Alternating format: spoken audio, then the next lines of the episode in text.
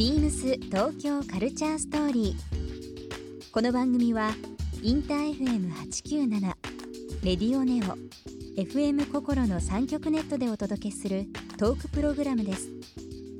案内役はビームスコミュニケーションディレクターの土井博志今週のゲストは三浦淳と申します。三浦さん原作の変態だの劇中でのグッズ作成や還暦祝いのロングコートの制作をビームスが担当するなどビームスとは長い付き合いのある三浦淳さん。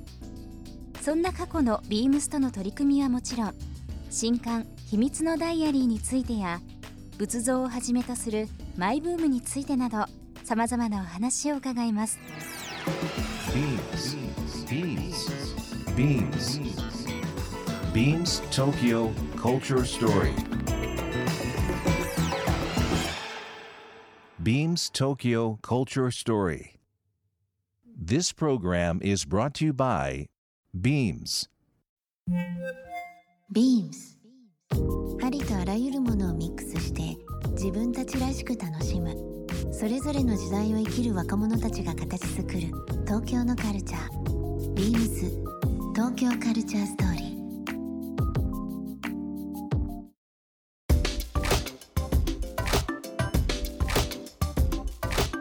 な形でこの三浦さんの目線っていうのが非常に多分そのリスナーの方もそうですし僕自身もすごく気になるんですが、はい。今年2020年もう、はい。えー年変わって3ヶ月ほど経ってますけども、今年仮になんですけどどんなものが流行ったりですとかワニワニが来ると。もうワワワニ？ワニが来ます。ワニですか、はい。ワ来ます？ニが来ますっていうか来てるんです俺に。もう来てますか、はい。ワニブーム。それをね皆さんがどう取るかだけのことでもう、うん。俺小学校からやってたこと全部俺には来てたんですよ。はい。でもみんながあのいやそれ来てないでしょと取るか来るかもなって取るかでこの仕事ずっとやってたんでワニはねうん。もう来てたんですけど、はい。でもこと去年のね終わりあたりからねあ来る気配はもう無察した。クロールっていうねまあ当然当たってない、ワニパニック映画がね去年あった、はい。みんなジョーカー見てるところ、はい。俺はクロールを押したいんだけど みんななんでジョーカーばっかり言うのかなと思ってた時に、クロクロールールですか？うん、ハウっていう意味でね、はい。うんワニのパニック映画なんですけど、はい。すごかった。すごいもう去年一番面白い映画だったんですけどへでそれからもうワニ。ーこれ来るぞと。これもね話せば長い話なんですけど俺、えあのもともとゴムヘビ集めてたんですよ、はい。もう何年も前に。でゴムヘビずーっと集めてたけどゴムヘビが社寺の境内えはい。祭りの時によく売られてるっていうのは前から気になってた。なぜゴムヘビが境内の露店でよく売られてたんですよ、ええ。俺も小学校の時は特にそうだったんですけど。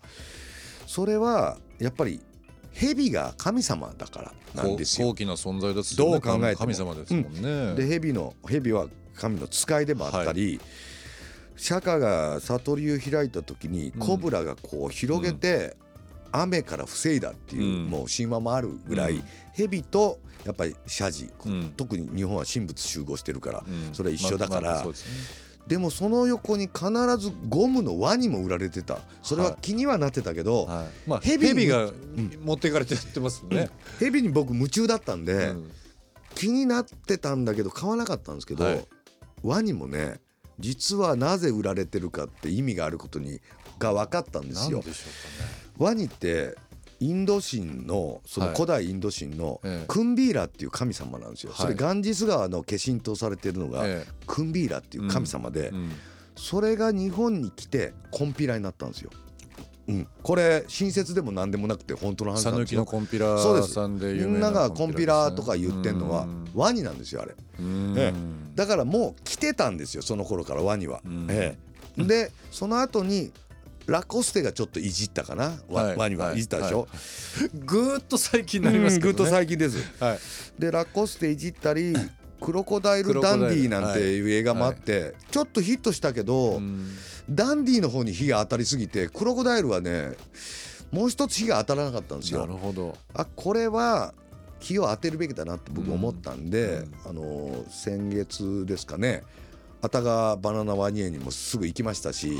え静岡の熱川そうです。バナナワニ園、ね僕前も行ったことあるんですけども、ううんなんかあんまり記憶薄かったんですけど今回はねもうはっきり分かりました。ワニが来るなと、えグッズそこにある土産もほぼ買いました。なるほど、えあの当然ラコステも買いましたんで、うん。はい、これ来ると思います。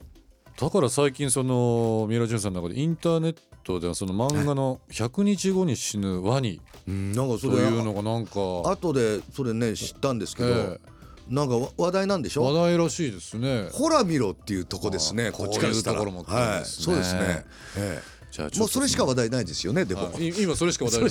やっぱりさっきのそのインドのそのまあガンジス川の神の話もそうですけども、ちょっとしたことですけど興味を持つのってこの教えていただく最初のきっかけ。はいあのまじまじと今までの正論とか、はを伝えていただくよりは、さっきの、まあ、ボブ・ディランの話もそうですし、今のワニの話、はい。三浦淳さんのその表現方法ってやっぱ面白いですね。独特。俺もね、うん。まだね本当にワニが好きなのかわからないからです、うん。それは。なんかあのすごくこれは来るとか言ってる人がうさんくさいのは、その人なんか信じ込んでるからだと思うんですけどね。俺ねまだわかんないけど、うん。でも今大量に物を買い込んで大量に金を使ってんですよ、うん。そのうち僕元を取りたくなると思うんで、うん。その時多分初めて来たと思ううん だから皆さんもやっぱり好きになったら大量にね物を買わないとうん。本当に好きかどうか分かんないと思う俺うね。ん。だからいやビームスすごい好きなんですよって軽く言う人いるかもしれないけど何着持ってんだっていうとこが重要なわけでね。軽く言うなよっては思ってるんですけどね。